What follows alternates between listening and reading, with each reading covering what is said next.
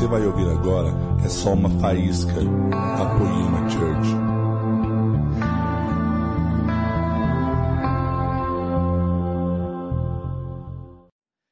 Queridos, de todas as séries que eu já ministrei na vida, eu acho que eu ministro série desde o ano de 2010, quando eu ministrei a igreja de Atos. Eu comecei a ministrar em série, não foi por estratégia, foi porque as minhas pregações estavam ficando cada dia mais longas, e a Érica falou que ia me deixar se eu não pregasse, se eu pregasse tanto tempo. Então eu falei, tá bom, eu vou dividir a pregação em duas, e três, e quatro, e aí foi indo. Eu já tive série que teve 16 mensagens, eu não sei o dia que essa série aqui vai acabar. Mas eu sei que quando Jesus começou a falar o segredo da felicidade comigo, eu comecei a escrever, escrever, escrever, escrever. Algumas das mensagens que foram pregadas aqui pelo Gu e pela Érica, mesmo eles estando pregando aqui, eu, eu sentei com eles e falei, cara, Jesus me falou que vocês precisam pregar sobre isso. Então eles vieram na mesma linha de pregação. E talvez, cara, de todas as mensagens que eu preguei já sobre essa série, essa venha ser a âncora de toda essa felicidade que Jesus está querendo nos dar. E por que eu estou falando um pouco do que foi a série? Nunca eu fui tão criticado por religioso numa série quanto essa. Não é muito, o número não é muito grande, mas nunca vi tanto negativinho assim lá no YouTube quando a mensagem sobe que nem agora. Porque de verdade algumas pessoas ligam a miséria, a escassez, a desgraça a gente espiritual. E eu não consigo entender isso, porque na pregação da Érica, ela leu um verso de João 15. O Senhor nos ensina algo no capítulo 15 de João. E no meio do capítulo tem um verso dizendo: Faça todas essas coisas para que o vosso gozo seja pleno, para que a sua alegria venha ser plena. E na mensagem de hoje, um dos versos que eu vou usar é Tiago 1, 25, e diz: Mas o homem que observa atentamente a lei perfeita, que traz a liberdade, que persevera na prática dessa lei, não esquecendo o que ouviu, mas praticando, será feliz naquilo que fizer. A Bíblia diz ainda no Salmo 1, o homem, feliz é o homem que não se assenta na roda dos caras que ficam causando. Antes tem o seu prazer na lei de Deus e nela medita dia e noite. Tudo que esse cara pôr a mão, essa irmã colocar a mão, vai dar fruto no tempo certo, as folhas não vão cair. Então a palavra, existe uma série de promessas que se você consegue obedecer ao Senhor, você vai desfrutar do que Ele prometeu, então por isso você vai ser muito feliz. Então, eu, eu, recebi um comentário de um irmão hoje indo embora daqui, ele falou, cara, se alguém ouve essa mensagem consegue praticar, ele nunca mais vai ser um cara infeliz. Não existe a possibilidade. E o tema da mensagem de hoje é tô lascado.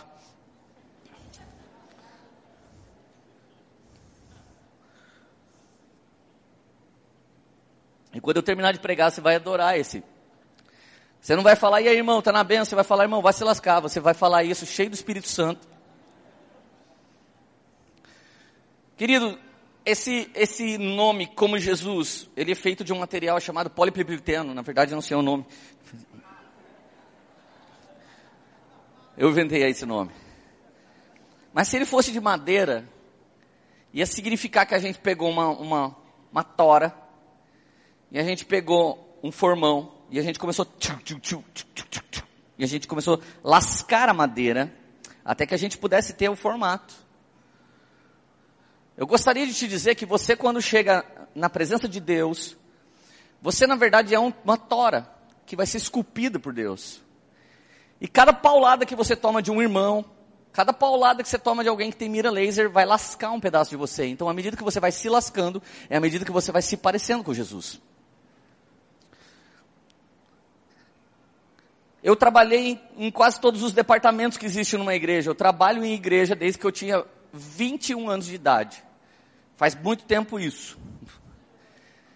Eu trabalhei no administrativo, trabalhei com som, trabalhei com jovens, trabalhei no louvor, trabalhei no ensino, trabalhei na palavra, trabalhei no discipulado. Eu fui evangelista, fui diácono, fui líder. E a verdade é que à medida que eu fui me envolvendo com a igreja, a igreja me machucou várias vezes. Isso não é uma coisa que aconteceu só com você. Só que a igreja nunca pôde arrancar de mim o que Jesus realmente desejava de mim. Mas ela arrancou de mim o que eu não nasci para ter nem ser para viver. Tudo que era uma viagem, uma revelagem, uma mistura, uma mistura de revelação com viagem, uma revelagem. Tudo que era revelagem da minha cabeça ficou por terra. Toda vez que eu pensei em uma coisa que não era verdade de Deus, ficou por terra. Então, queridos, para que esse, para que, para que essa letra O fosse formada, alguém teve que mirar isso aqui e fazer um buraco tom aqui no meio. E tem gente que para pôr o pingo no i da sua vida, Deus vai usar ele com mira laser para te amassar, para te espremer. Antigamente a gente cantava um louvor que a galera nem quer mais cantar. Eu quero ser Senhor amado, um vaso na mataleira, ame minha vida, a mim de novo. Eu quero ser, quero ser um vaso. Ninguém mais canta isso, velho. Quem que quer tomar mais uma amassadinha essa noite, diga amém. Cara, dói. Jesus de novo. Esses dias eu escutei um pastor que tem ouvido nossas mensagens. Ele disse assim: Eu estou sendo desescolarizado na poema.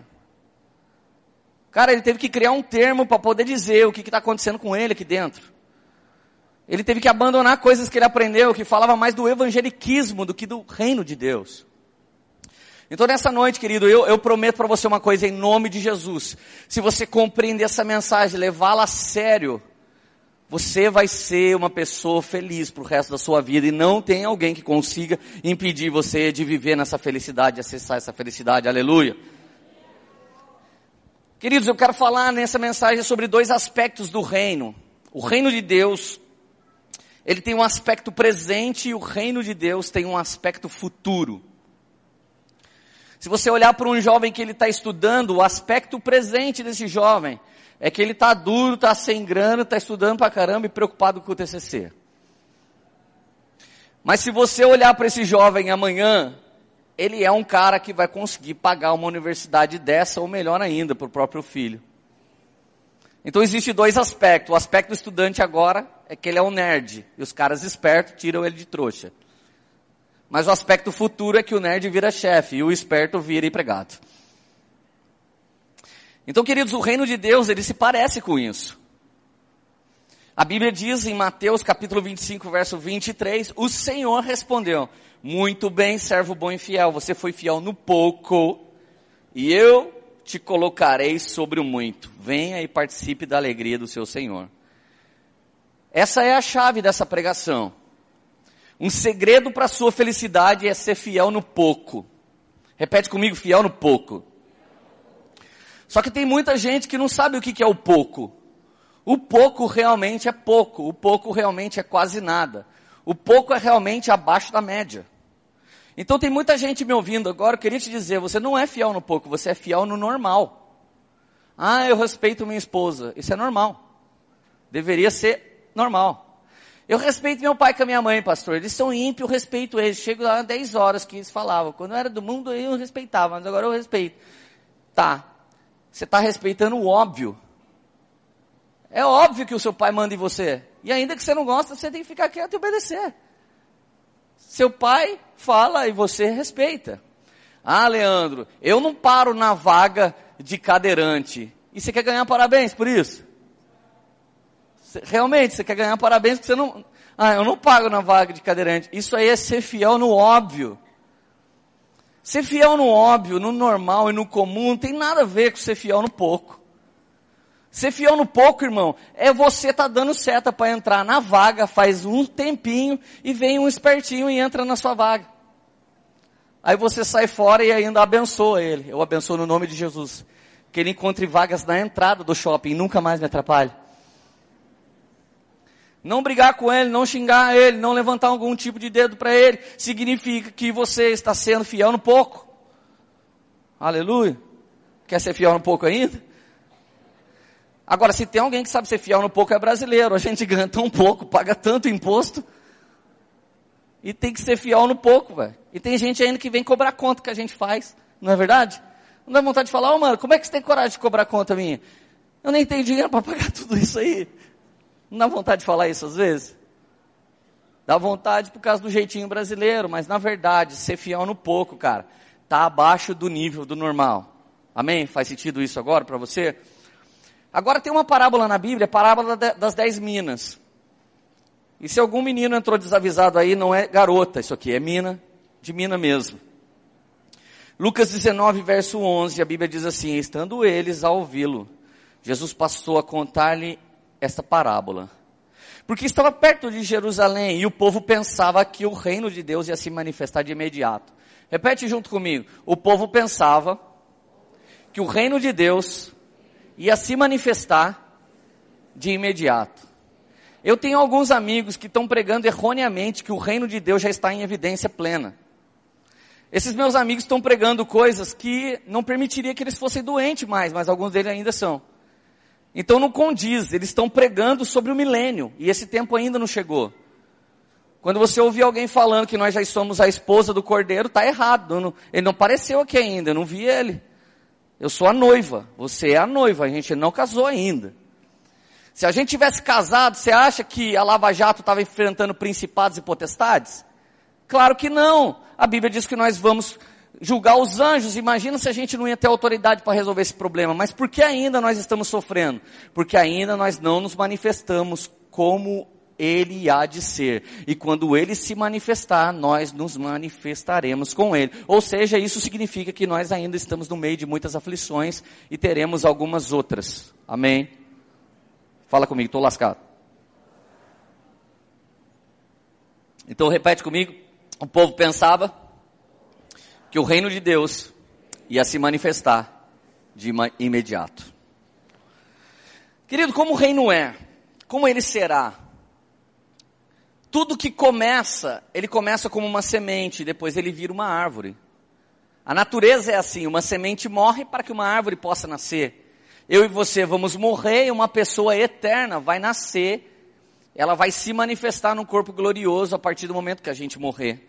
No reino de Deus, tudo é uma questão de semente ou já corpo glorioso. Então, nesse tempo, se você começa a clamar o Pai Nosso e viver coisas do céu agora, aqui na terra como no céu, você sim já está acessando o reino, mas não significa que o reino já está bem estabelecido por aí. Querido, o reino sempre fala do que é combinado o reino sempre fala do que é gracioso, o reino sempre fala do que é recompensa, o reino sempre fala do que era agradar a Deus, o reino sempre fala do que é ser quebrado. O reino sempre fala do eu, o reino sempre fala do outro e o reino sempre fala de Deus. Você, mim e Deus. Conjuga isso como um índio que você vai entender muito bem. Eu quero falar nesse momento o que o reino é agora. O que, que ele é? Ele não se manifestou plenamente ainda? Ainda não. Mas ele é alguma coisa agora? É. Desde o tempo de Jesus, alguma coisa ele já é. E o que, que ele já é? Então abra sua Bíblia, por favor, em Mateus 20, verso 1. A Bíblia diz assim: Pois o reino dos céus é. Repete comigo: o reino é. O reino é. Vamos lá, mais alto. O reino é. O reino é.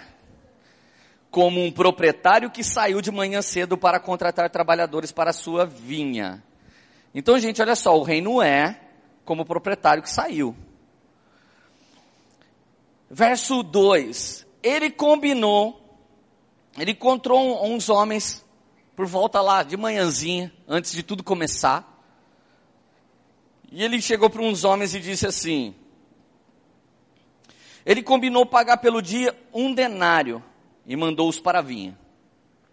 Por volta das nove da manhã, ou seja, talvez umas duas horas depois do momento que ele pegou os primeiros, ele saiu de novo e viu outros que estavam desocupados na praça. Repete comigo, desocupado na praça. E ele disse: Vão também trabalhar na vinha e eu lhes pagarei o que for justo. Notem que os primeiros trabalhadores que chegaram no início do dia, ele disse: Eu vou dar um denário para vocês. Os trabalhadores que chegaram umas duas horas mais ou menos depois, ele disse: Eu vou pagar para vocês o que for justo.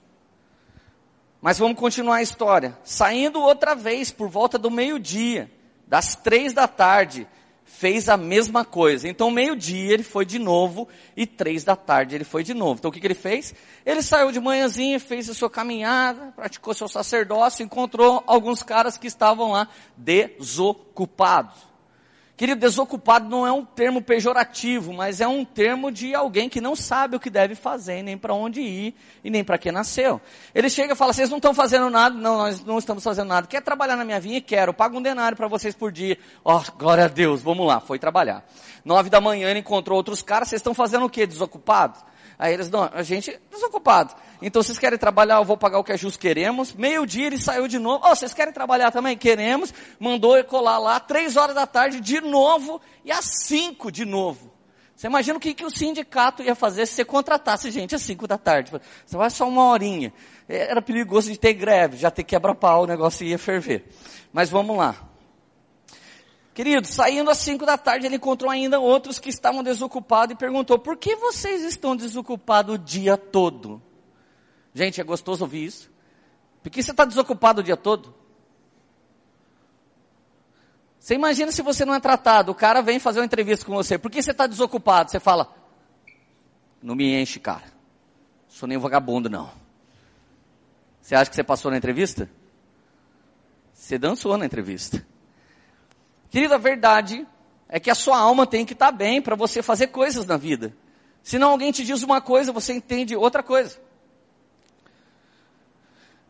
Gente, o versículo 7, eles respondendo assim: ninguém nos contratou. Ele disse: vocês também vão trabalhar na vinha. Olha o verso 8, que coisa terrível. Para mim é uma das partes mais horríveis da Bíblia. O versículo 8. Ao cair da tarde, o dono da vinha disse ao seu administrador: chame os trabalhadores, pague-lhes o salário, começando com os últimos contratados e terminando nos primeiros. Gente, o que, que o dono dessa vinha queria?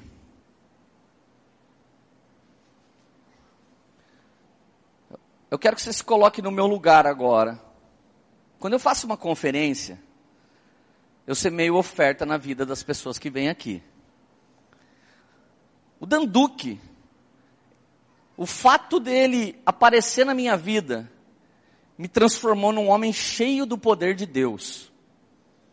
O Mark Schubert, o fato desse cara se tornar meu pai espiritual, me tornou um homem cheio de zelo pelo secreto com Deus e com as Escrituras. Mas junto deles eu trago a banda Morada, que é uma das bandas que eu mais amo na vida de um filho espiritual meu chamado Brunão. E aproveito e chamo também para as conferências o Vitor, que vai estar aqui na Getup com a gente. E chamo também o Brisa. Mas chega na hora de eu semear as ofertas, eu faço na frente de cada um deles. E mostro para eles o quanto que eu estou semeando para cada um. Agora uma coisa que eu não vou explicar para eles.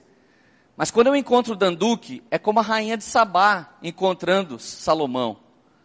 O que eu oferto na vida de um homem que tem 44 anos de ministério, e é um homem que está no final da sua carreira, expressa o que ele é, não o que eu posso, não o que eu tenho, nem o que eu sou. Então eu oferto no Dan com honra, ele é um americano. Com certeza a expressão da oferta dele é grande. Mas se o meu pai espiritual está junto, ele leva a minha primícia, meu dízimo e mais a oferta do dia. Então ele leva uma quantidade expressiva. E se eu for ofertar no morada, eu faço um cálculo de quanto cada cara dessa banda precisava ganhar para viver. Então eu dou uma oferta de acordo com essa banda. Mas a verdade é que se eu for ofertar no Vitor, eu olho para ele e falo, cara, esse cara é solteiro. E está todo mundo aqui já sabendo, quem vai ganhar menos dessa oferta é o Vitor. E o Brisa eu falo, cara, você já ficou com a minha irmã, tá bom, já é demais.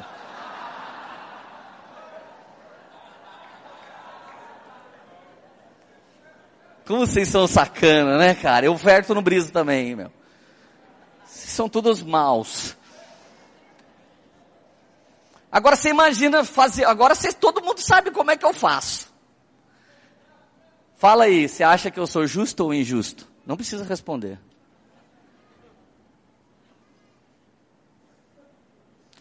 Esse trabalhador da vinha aqui, esse senhor da vinha, fez uma coisa terrível.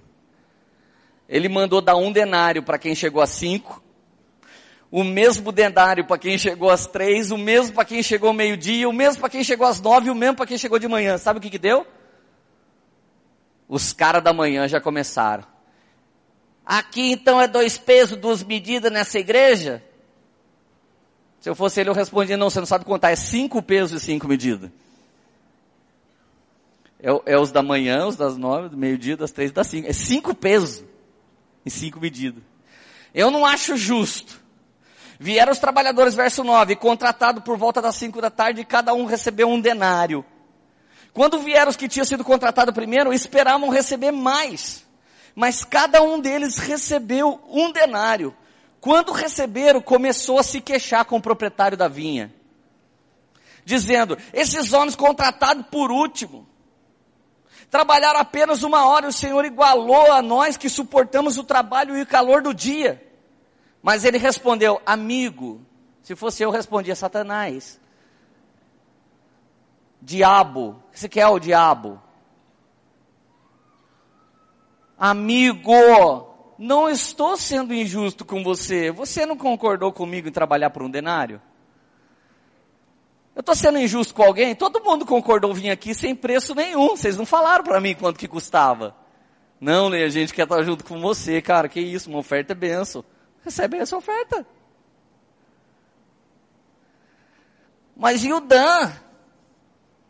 Ué, volta 44 anos atrás, eu, Brunão e o Vitor, por exemplo, a gente nem consegue começar a obra 44 anos atrás. Brunão tem 31, Vitor tem 22, eu tenho 37. E se somar nós, dá uns 5 aninhos a mais do que o Dan. E se juntar nós na unção, não dá quase nada.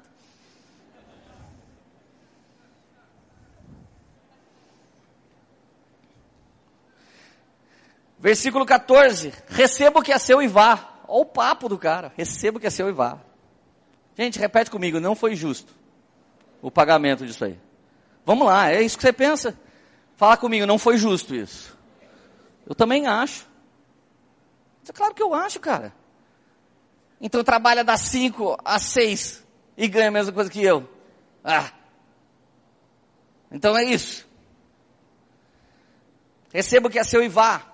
Eu quero dar ao que foi contratado por último mesmo que te dei. Não tenho o direito de fazer o que eu quero com o meu dinheiro. Ou você está com inveja porque eu sou generoso? Versículo 16: Assim os últimos serão os primeiros, e os primeiros serão os últimos.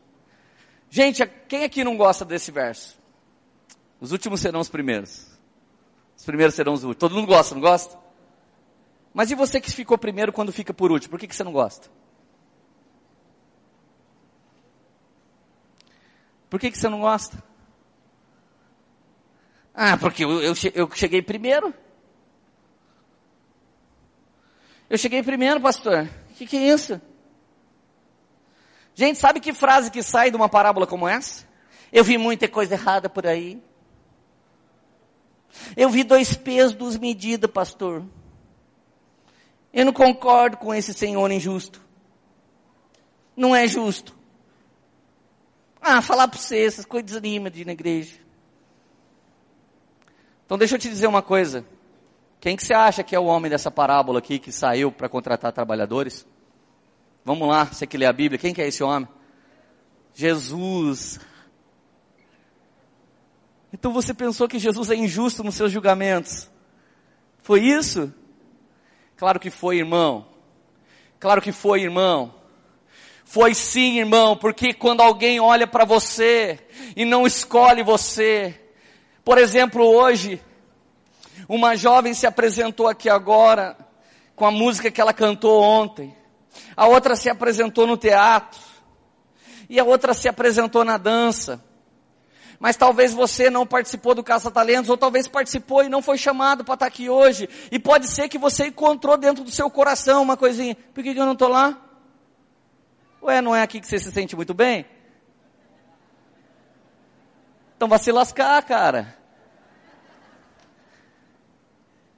O Senhor está tirando de você aquilo que tira você do Senhor. Existe uma mira laser do céu pegando os cavacos de você que tem que sair do seu corpo para que seja esculpido em você alguém parecido com Jesus, que não se fere com qualquer coisa, que não para com qualquer coisa, mas ele não se contentou em ser como os homens, mas ele se fez servo dos homens. Ele não se contentou em ser humano, mas ele serviu serviu aos seres humanos, ele sabe o que é ser fiel no pouco, e ele sabe que o único caminho para a felicidade é você largar a mão de achar que você tem algum direito e deixar Jesus julgar a sua causa para ele ver se existe direito ou não em você. Aleluia.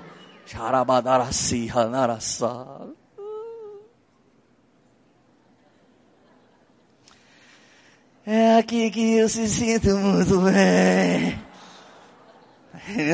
Outro lugar melhor. Querido, o primeiro aspecto do reino é você morre, ele vive primeiro aspecto do reino é você perde, ele ganha. O primeiro aspecto do reino é dar tudo que você idolatra para alguém e me segue. O primeiro aspecto do reino é que eu diminua e ele cresça. O primeiro aspecto do reino é que não existe maldade habitando em mim, porque eu fui amado e eu fui amassado e eu fui esculpido e eu fui lascado, mas só restou em mim, Leandro, aquilo que o Senhor sonhou para que eu fosse. Ah, cara, se fosse uma igreja pentecostal, essa hora tava.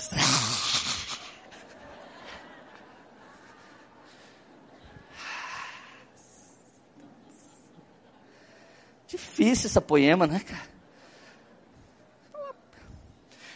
Mas eu vou te falar que parte do reino que eu gosto, eu não gosto dessa que eu acabei de pregar. Eu falo a verdade, irmão, eu não gosto de passar por essas coisas. Mas eu passo. Eu passo porque eu sei o que vem depois. Gente, ultimamente eu vejo treta, eu entro só para perder. Gente, escuta só, eu acordei antes de ontem.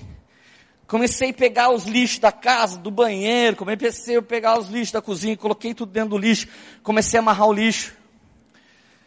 E comecei a escutar uma adoração. E a adoração começou a entrar e Jesus deu uma cheirada no meu cangote. Eu senti ele assim, eu comecei a chorar, orar em línguas com o lixo na mão. Aí soltei o lixo pelo caminho, já passei chorando pela cozinha.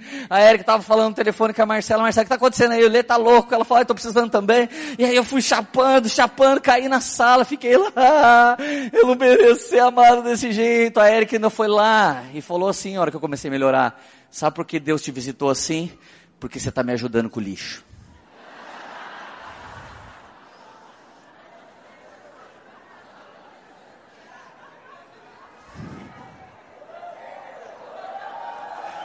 Quando você é fiel no pouco, cara, Jesus começa a visitar você, meu amigo. Às vezes parece muito pouco para você fazer alguma coisa desse tipo, mas Jesus olhou para mim e pirou em mim que eu estava fazendo. Jesus falou, esse cara é da hora, vou lá pegar esse saco de lixo com ele. Cara, olha só, mas eu, eu, eu confesso para você, é tão difícil, cara.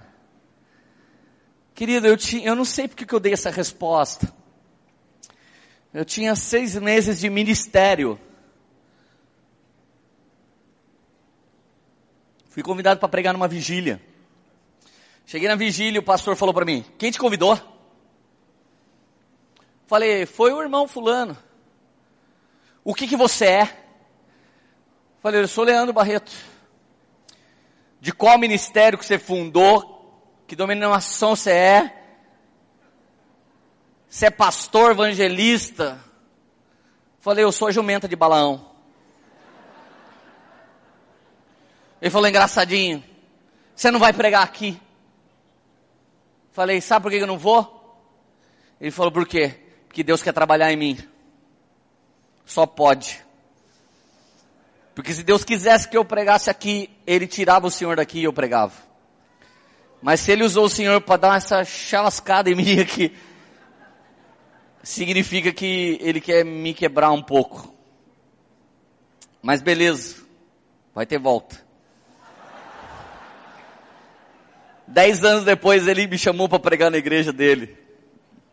Peguei na igreja dele, subi no púlpito, sabe o que eu fiz? Nada. Não sou bobo, quem apanha uma vez não apanha duas. Preguei pra caramba na igreja dele, Deus me usou com força. E ele falava, cara, que benção você. E eu olhava no olho dele e falei, é, toma esse coice da jumenta agora, mano. cara, você precisa ser resolvido, Deus é soberano. Não cai um cara da árvore se Deus não queira, meu. Não cai um Zaqueu da árvore se Deus não queira, cara. Então significa que se tem uma coisa acontecendo com você e ela é ruim, Pega esse limão, espreme, faz suco de limão e toma fazendo careta. Qualquer dia vai aparecer morango na sua horta, em nome de Jesus. Gente, mas eu não gosto de pregar o presente do reino. O presente do reino é que ele cresça, eu diminua. Cara, o Deigman acertou na veia essa música. O mundo inteiro cantou. Por que, que a gente ama cantar e não ama passar por isso? Lembra quando apareceu o irmão Lázaro? Vou passando pela prova, dando glória a Deus. Todo mundo cantava. Quem que queria? Sai fora, que é vitória. Chorando, gente, sai fora. Tá amarrado, irmão, em nome de Jesus. É horrível ser amassado por Deus. É horrível estar tá aí nessa situação que você está, não é, irmão? Não é? Tô falando com você que está aí.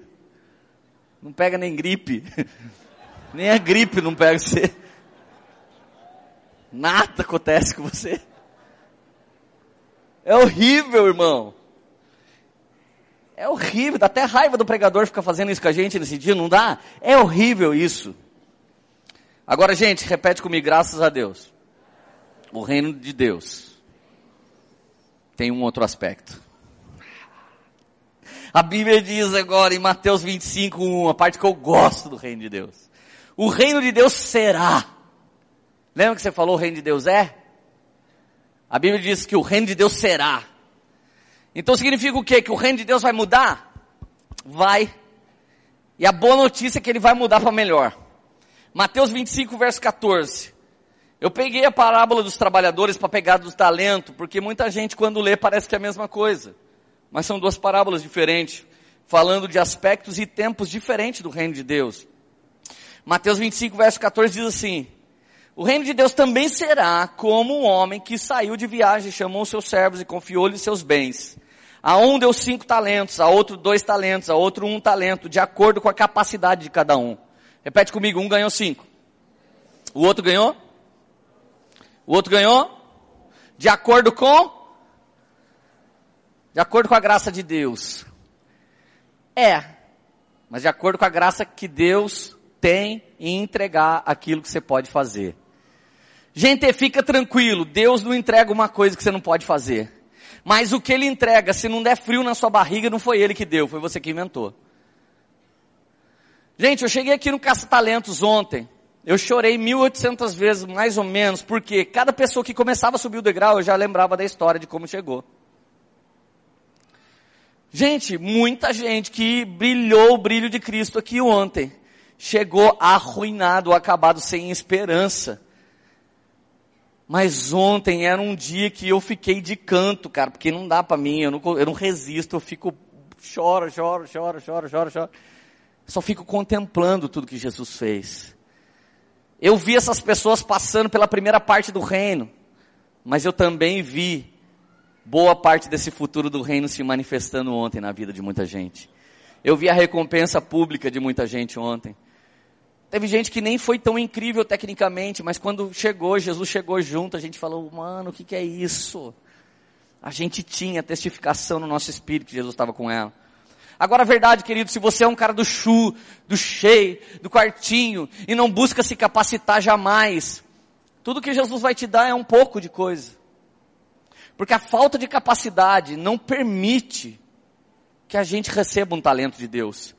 Gente, sabe o que eu mais queria ter ontem para participar do Caça Talentos? Adivinha?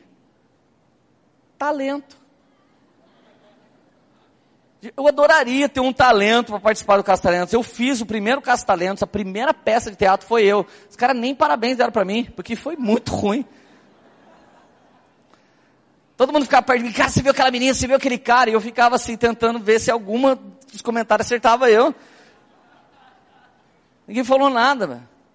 Ah, o Lê também participou. palhaço. Nem para palhaço no teatro eu fui chamado. Eu não tenho capacidade artística, cara. Então não dá para mim.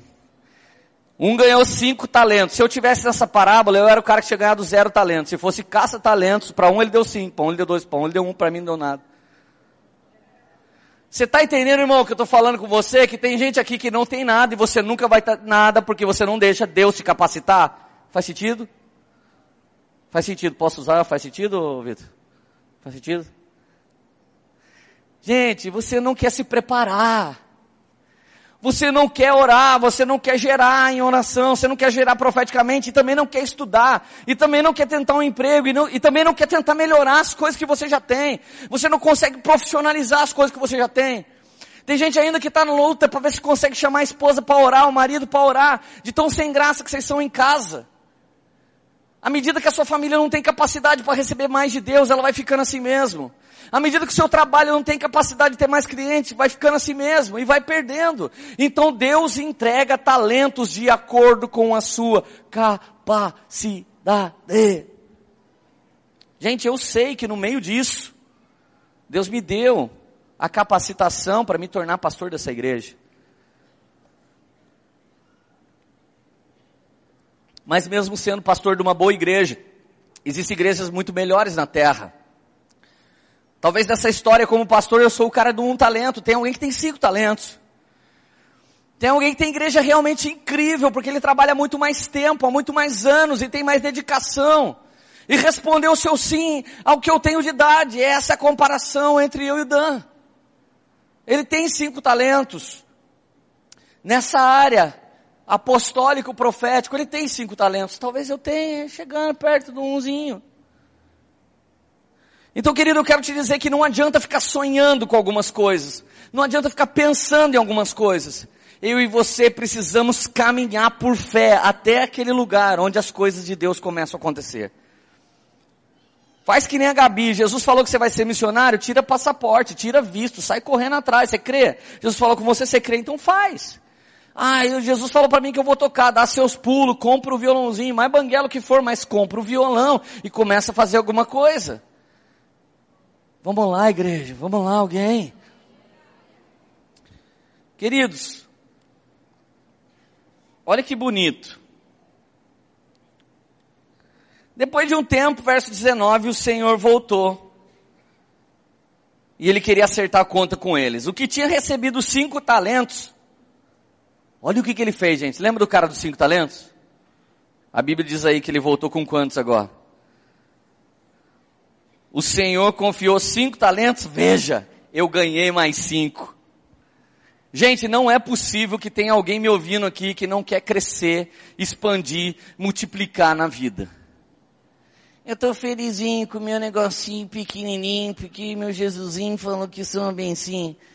Duh. Cara, esse é o irmão Mirdinho. Ele é o mais humildinho de todas as coisas. Ele é tão humilde que ele é menor que o grão de mostarda. A Bíblia diz que se do tamanho do grão de mostarda já bastava. Esse irmão quer ser menor que o grão de mostarda. É tão menor que ele desaparece da existência das galáxias porque ele não vai fazer nada do que Deus quer, de, da síndrome da humildade. O que tinha cinco disse, eu ganhei mais cinco. Verso 21, o Senhor disse, muito bem, servo bom e fiel, você foi fiel no pouco, e eu vou colocar você sobre o muito, venha, participe da alegria do seu Senhor. O Senhor celebra crescimento, o Senhor celebra multiplicação, o Senhor celebra quando você se dá bem, o Senhor celebra quando você ganha, o Senhor celebra quando você multiplica. Tem gente que serve um Deus que pensa que tem prazer quando você perde. No primeiro aspecto do reino, ele quer que você perca de você. Mas no segundo aspecto do reino, ele quer que você receba as heranças que ele conquistou na cruz do Calvário. Ele quer abundar e superabundar numa medida recalcada, sacudida e transbordante em todas as coisas da sua vida. Uh! Cara, você não está louco ainda? Vamos lá, mais um uhul.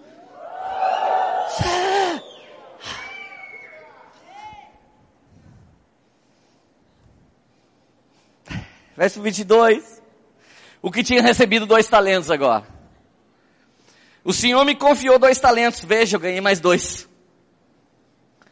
Ele não disse assim, é, o outro lá ganhou muito mais que você. Agora você só tem quatro.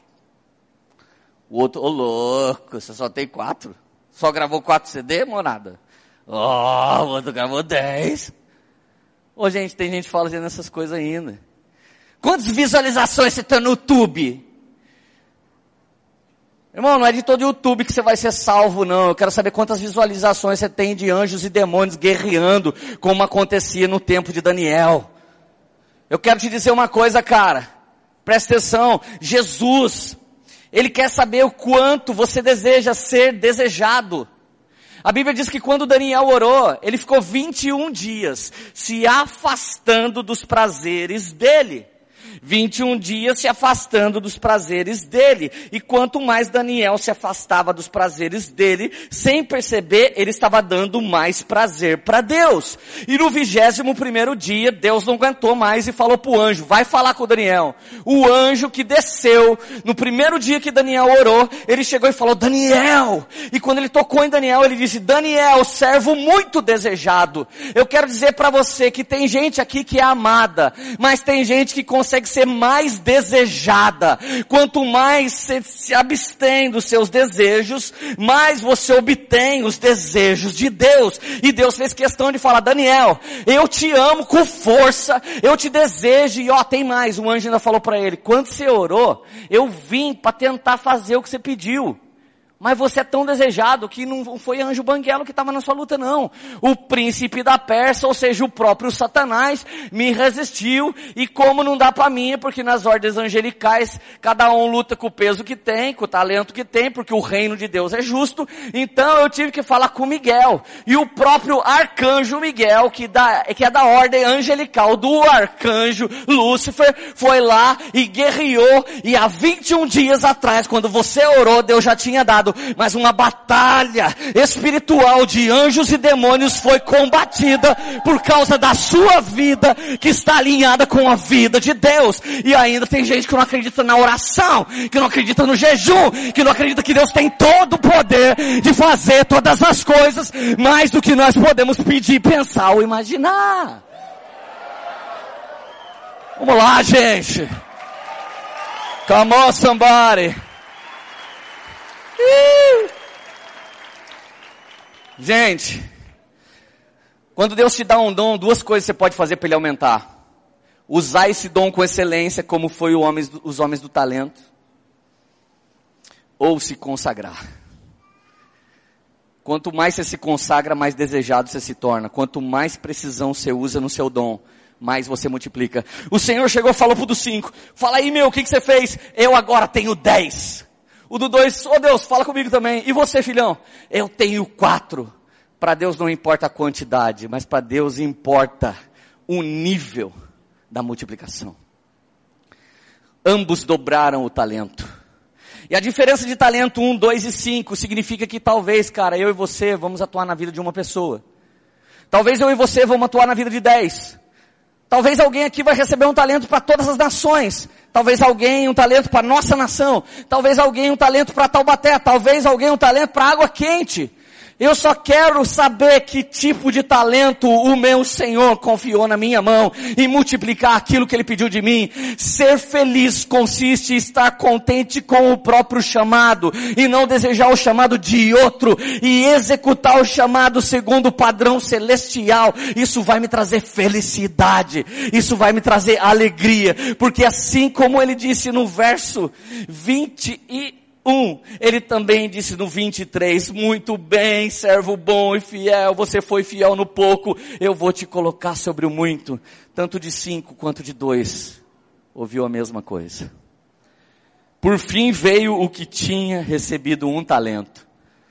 Ô gente, o cara do um talento é o cara que a gente chamava para as conferências. O cara do um talento é o cara que a gente chamava para orar. Porque o cara do um talento é o cara que parecia o mais ungido de todos. Olha como é que ele respondeu. Por fim veio que tinha recebido um talento e disse, eu sabia, que o Senhor é um homem severo, manto, e que colhe na onde não plantou, e junto onde não semeou. Por isso tive medo, saí, escondi o talento no chão. Veja o que pertence ao Senhor está aqui. Olha, gente, que cara bacana, hein? Ficou com medo de ser usado por Deus. Deus, eu não tive nenhum likes. Eu não tive nenhuma foto nas conferências, porque eu sou espiritual.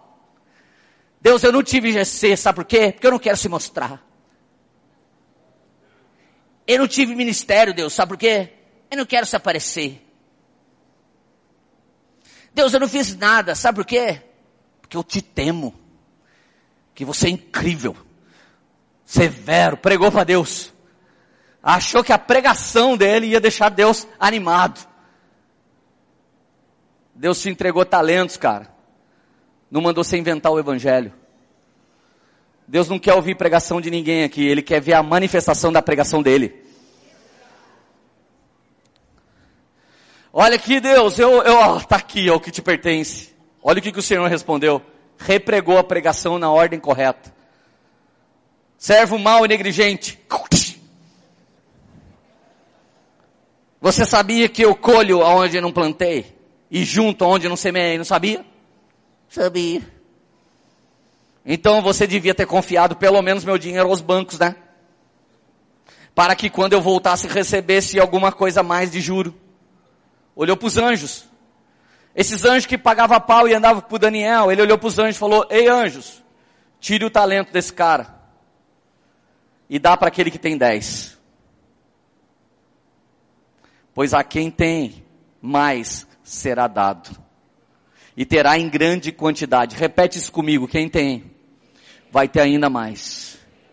Quero dizer para você que está sobrecarregado com o governo que Deus entregou na sua mão. Quero dizer para você que está trabalhando bastante para a obra de Deus, que você quase não tem tempo para você mesmo.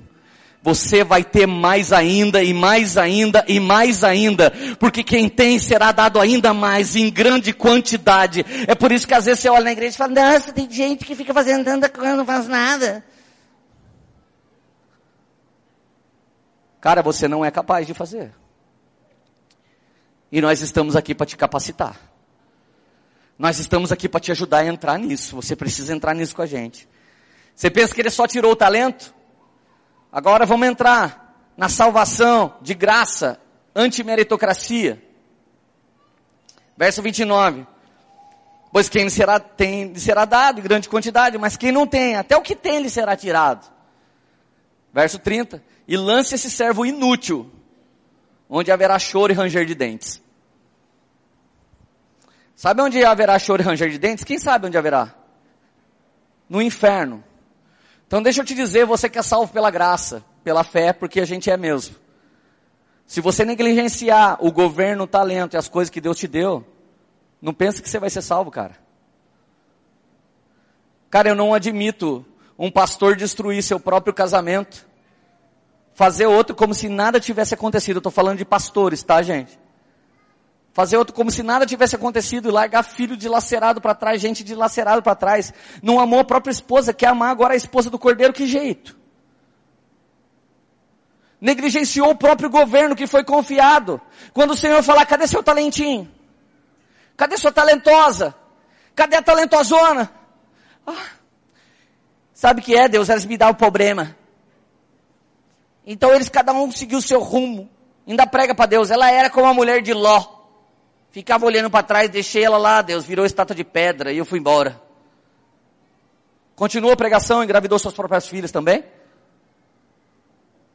Cara, Deus não é uma calça de festa junina para você colar retalho nela.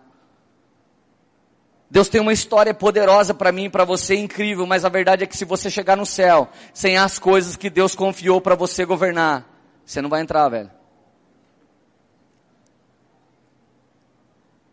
Tá feliz ainda, igreja? Querido, no céu não entra coração errado, não entra justiça própria. Agora deixa eu comparar as duas passagens para você, eu quero te fazer entender isso. Na primeira passagem todo mundo é igual. É, porque o evangelho da graça todo mundo é igual.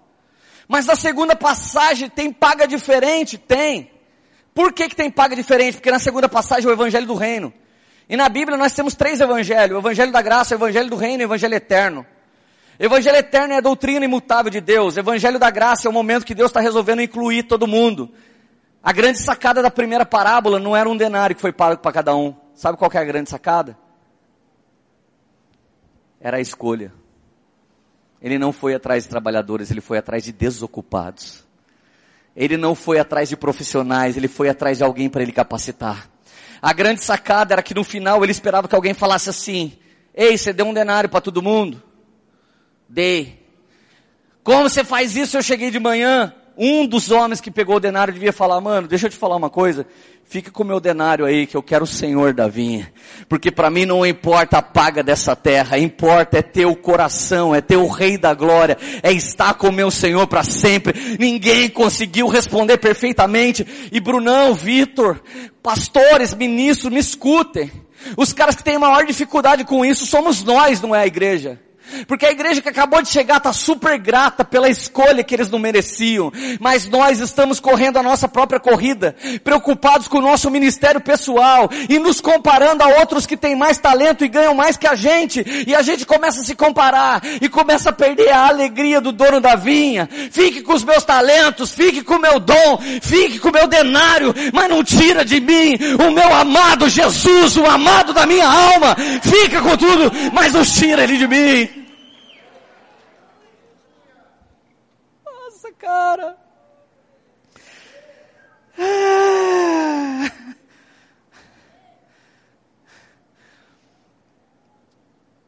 A discussão não era aquela. Agora olha como ele é justo e fiel. Você está sendo fiel no pouco?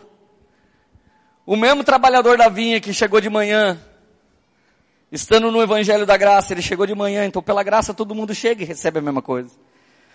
Se ele perseverasse, o dia que o reino se manifestasse no futuro, ele seria chamado pelo Senhor novamente. Ele ia falar, cara, você foi fiel no pouco. Até o das cinco já foi embora. O das três não veio mais. O do meio-dia até ficou um tempo, mas vazou. Mas você, mesmo com pouca força, não negou o meu nome eu jamais vou tirar o meu galardão de você, porque você foi fiel no pouco e sobre o muito eu te colocarei. Querido Tiago 1, 25. Mas o homem que observa atentamente, atentamente a lei perfeita e traz a liberdade e persevera na prática dessa lei, não esquecendo o que ouviu, mas praticando, será feliz em tudo que faz. Se nessa noite diz desafio do Espírito para com você, você sair daqui para praticar o que Jesus te disse, você vai ser feliz. Vai acontecer coisas para você que não aconteceu para ninguém. Vai começar a se cumprir em você como não se cumpriu em ninguém. Cara, deixa eu te dizer uma coisa. Eu nunca vi alguém vindo para um ofertório como o Vitor acabou de fazer. E o cara vindo trazer tudo que ele tem alguém chegar na frente dele, mano, para, velho, deixa eu te impedir. Não dizima que nem eu, não. Vamos embora daqui, vai lá que você trouxa. Eu nunca vi alguém fazer isso na fila. Mas deixa eu te dizer quando que a gente faz isso. Quando eu semeei vários carros, nunca ninguém falou para mim, ô, oh, não semeia não. Pelo contrário, todo mundo falou, mano, o cara é fiel no pouco. Ó, oh, os últimos serão o primeiro. Recebi várias profecias, um dia Deus vai te honrar. Aí um dia Deus honrou, alguém falou, nossa, por que, que ele tem esse carro? Só porque eu plantei vários. Cara, a gente não consegue celebrar a colheita dos talentos de alguém. O que tinha cinco tornou dez e saiu da história com onze. O que ganhou um já não era muito capacitado para fazer muita coisa, Deus só deu um para ele, e esse um que Deus deu, ele não conseguiu fazer nada. Quando Deus pede para você ser fiel no óbvio, ele pede para você ser fiel no normal e você não consegue. Até parece que por pouco você vai conseguir descer e muito menos o muito ele vai conseguir te dar. Chegou uma hora, cara, da gente não precisar ficar pregando. Olha, irmão, traga seu dízimo agora. Está escrito na Bíblia, chega e traz. Olha, irmão, você tem que perdoar sua esposa. Está escrito na Bíblia, chega e perdoa. Olha, irmão, você precisa fazer uma coisa para o seu marido. Está escrito na Bíblia, chega e faz.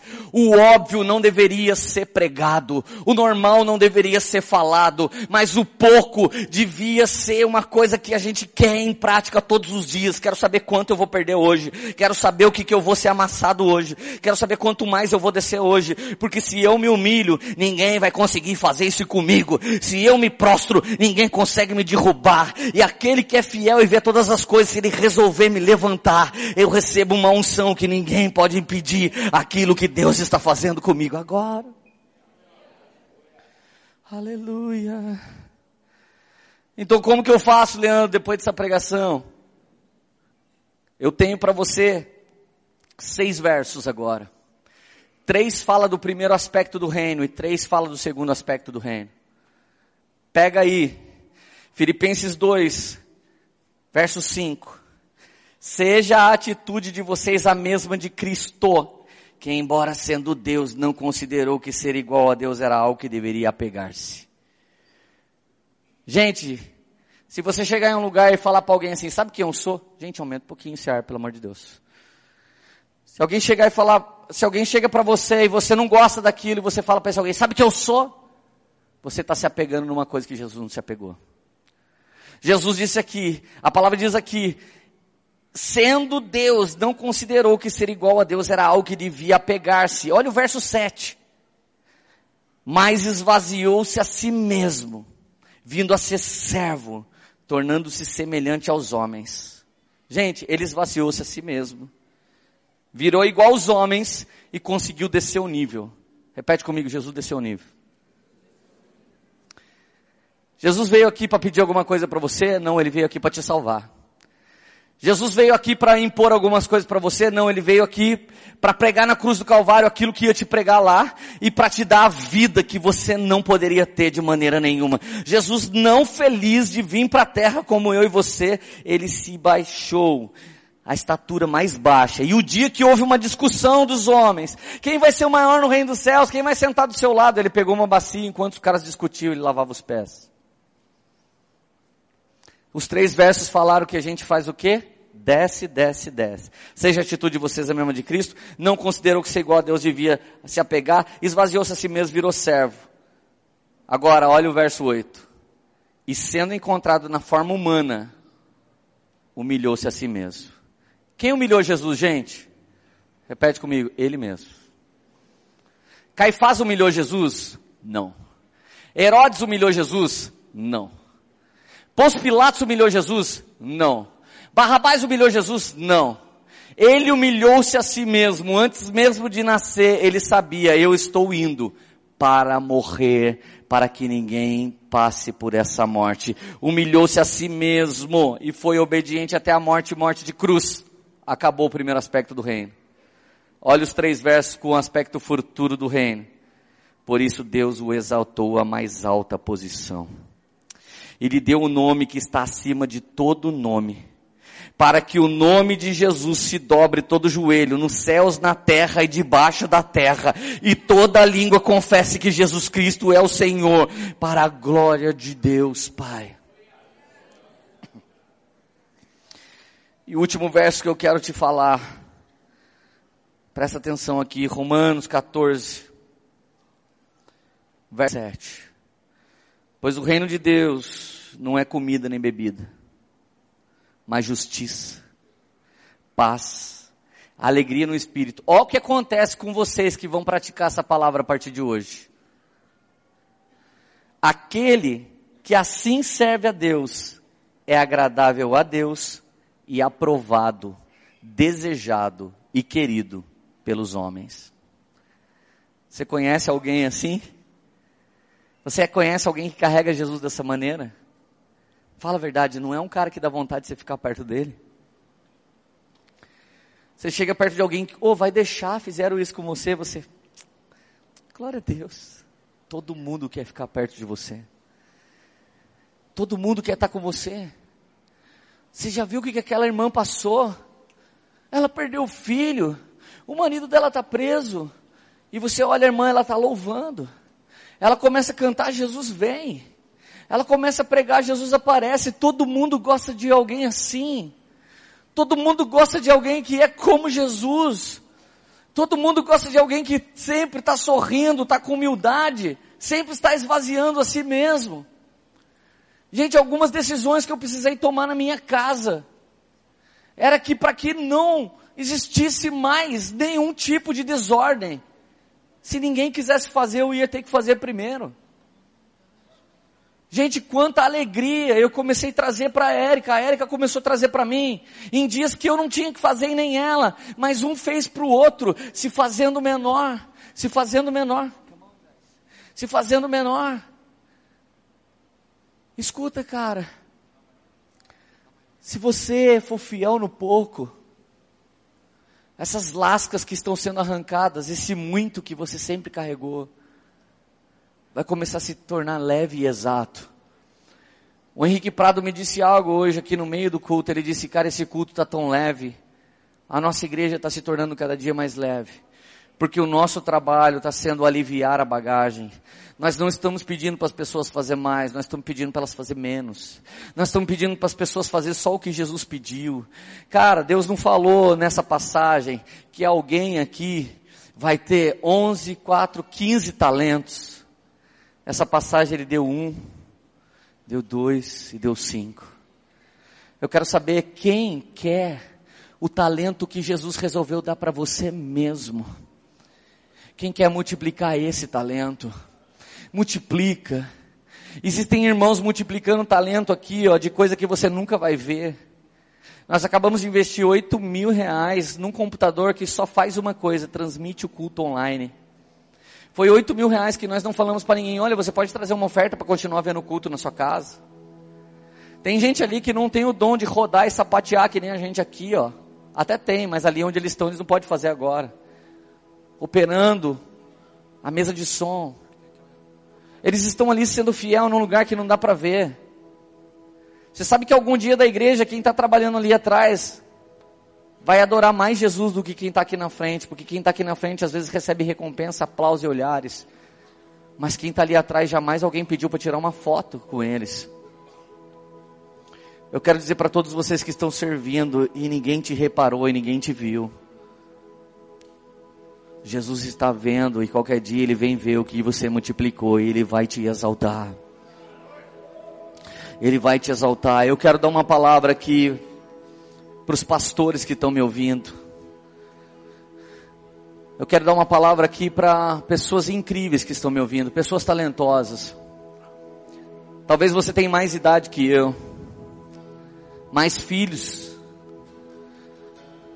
Talvez você é pastor há mais tempo do que eu. Eu sei que eu não sou a pessoa mais incrível que Deus já usou, tenho certeza disso. Mas o fato de você sentar e me aturar para me ouvir, mostra a humildade que você tem. E se você tem a autoridade para sentar, para ouvir, jovens como a gente, o Senhor está municiando você para ter autoridade de levantar e falar. Porque como Jesus de Nazaré era um homem simples de Nazaré. Quem olhou para ele muitas vezes não viu o Cristo, viu um menino de Nazaré, o carpinteiro trintão, ele era bem mais novo que eu. Mas olharam para Jesus e começaram a ver uma oportunidade de ir por baixo e eu vi um homem simples. Tem muita gente maravilhosa aqui sentado na poema e você já pensou, cara, quando Deus vai voltar a me usar? Você está sendo treinado no pouco. Você está sendo lascado. Cada esbarrão que você toma nos corredores dessa igreja e alguém não reconhece o dom que você tem, é uma lasca que sai de você. Cada vez que homens como vocês, Brunão, Vitor, muitos outros homens que estão aqui, Henriques, vocês que pregam na nação, cada banda que está aqui, que tem uma autoridade imensa já de púlpito, cada dia que você tem coragem de sentar para ouvir, você está descendo mais um pouquinho para que Jesus suba em você. Quem tem autoridade de ser filho ganha autoridade para ser pai. Mas quem não pode ser filho jamais vai poder ser pai algum dia. Quem consegue sentar para aprender ganha mais munição para ensinar. Eu quero profetizar para vocês. Quero profetizar para vocês que fazem muitas coisas mais do que eu posso fazer. Se você tem humildade de estar sentadinho aqui, Jesus vai te elevar a uma posição que tem a ver com o seu talento. E quando você chegar lá, não esquece o coração lascado que Jesus já pôs dentro de você. Quando você voltar a fazer grana, cara, como você fazia antes. Quando você jovem que está estudando hoje não tem ideia da cor da fama, da cor do sucesso e da cor do dinheiro. Quando Deus te der isso, lembra dessa pregação e lembra de que você não era ninguém nem nada, mas Ele te chamou quando você era um jovenzinho, adolescente desocupado, e Ele disse para você, vem para minha vinha que eu vou fazer de você alguém muito especial, você vai trabalhar na minha obra. Não se apegue aos denários, queridos, vocês não se apeguem às palmas, não se apegue à fama, não se apegue ao que o mundo pode dar, mas se apegue ao coração daquele que vive vê. Não enterra seu talento de medo. Quem não usa o próprio talento pode estar negligenciando algo da parte do Senhor, mas abre sua boca. Seja usado por Deus. Seja usado por Deus. Seja ousado diante de Deus. Esses são os dois aspectos. Seja fiel no pouco hoje. Seja fiel no pouco mais um pouco. Volta lá e luta de novo por aquele casamento que parece estar destruído. Volta lá e luta mais um pouco. Você está desempregado, mas você é dizimista fiel. Você é um homem de oração semeador. Chegou o tempo de você colher. Chora nos pés de Jesus que uma colheita precisa ser liberada para a sua vida. Vamos lá, igreja. Fecha os teus olhos. Fecha os teus olhos. Fecha os teus olhos fala com Jesus, fala com Jesus. Começa a orar com Ele. Começa a orar com Ele. Começa a falar para Ele que você quer entrar nesse lugar. Começa a falar para Ele que você quer entrar nesse lugar. Começa a falar para Ele que você quer que você quer ser aprovado no primeiro aspecto do reino, que você quer ser provado no primeiro aspecto para ser aprovado no segundo. Vamos lá. Não olhe para os talentos, não olhe para a injustiça, não olhe para dois pesos e duas medidas. Jesus está te moldando. Jesus está te moldando. Foi os homens errados que meteram a mão na minha vida e me amassaram. Foi os homens que abusaram de mim que me amassaram. Eles me fizeram queimar pela verdade. Foi os homens de mentira que me fizeram desejar a verdade de Deus. Foi os falsos profetas que me fez me submeter aos profetas de verdade. Foi, foi o evangelho de mentira que me fez desejar o evangelho de verdade. Foi, foi as críticas, foi sim os meus inimigos que olharam e me amaldiçoaram e me apedrejaram, que garantiram que somente o Leandro que não tem face, o Leandro que não tem perna, mas que o Espírito de Deus se revela em mim. O Espírito de Deus me mantém caminhando. Foi esse Espírito que levantou Jesus dos mortos e, fez, o fez assentar no mais alto lugar. É esse Espírito que está nessa casa hoje. Rebadaracia, rabadaracia, rabadarasai. Erabadaracia, lamanaraçou.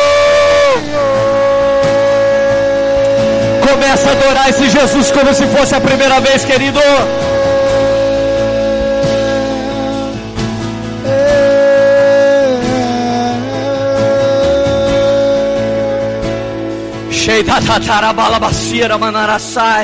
Ei! Abrir mão da sua glória semelhante a um homem. Se esvaziou por completo. Se esvaziou e servo tornou.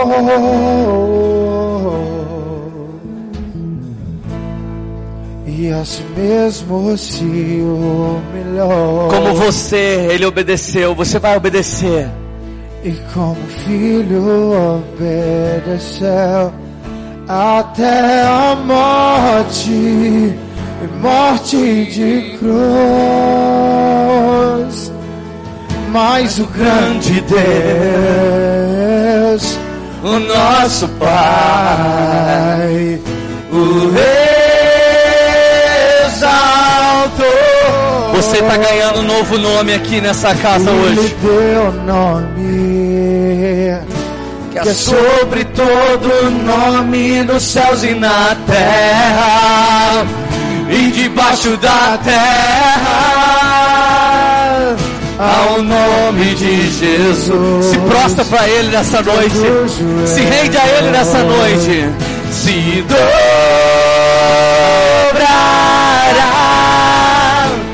e toda língua confessará que Ele é o Senhor.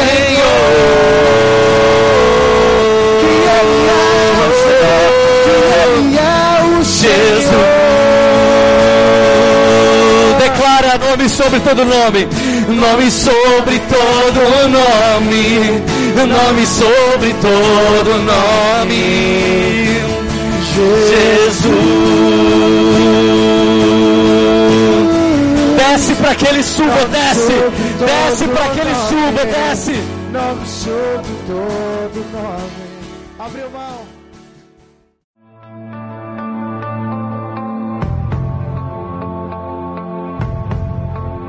Você acabou de ouvir uma mensagem da Poema Church. Para mais informações, acesse o nosso site poema.com.br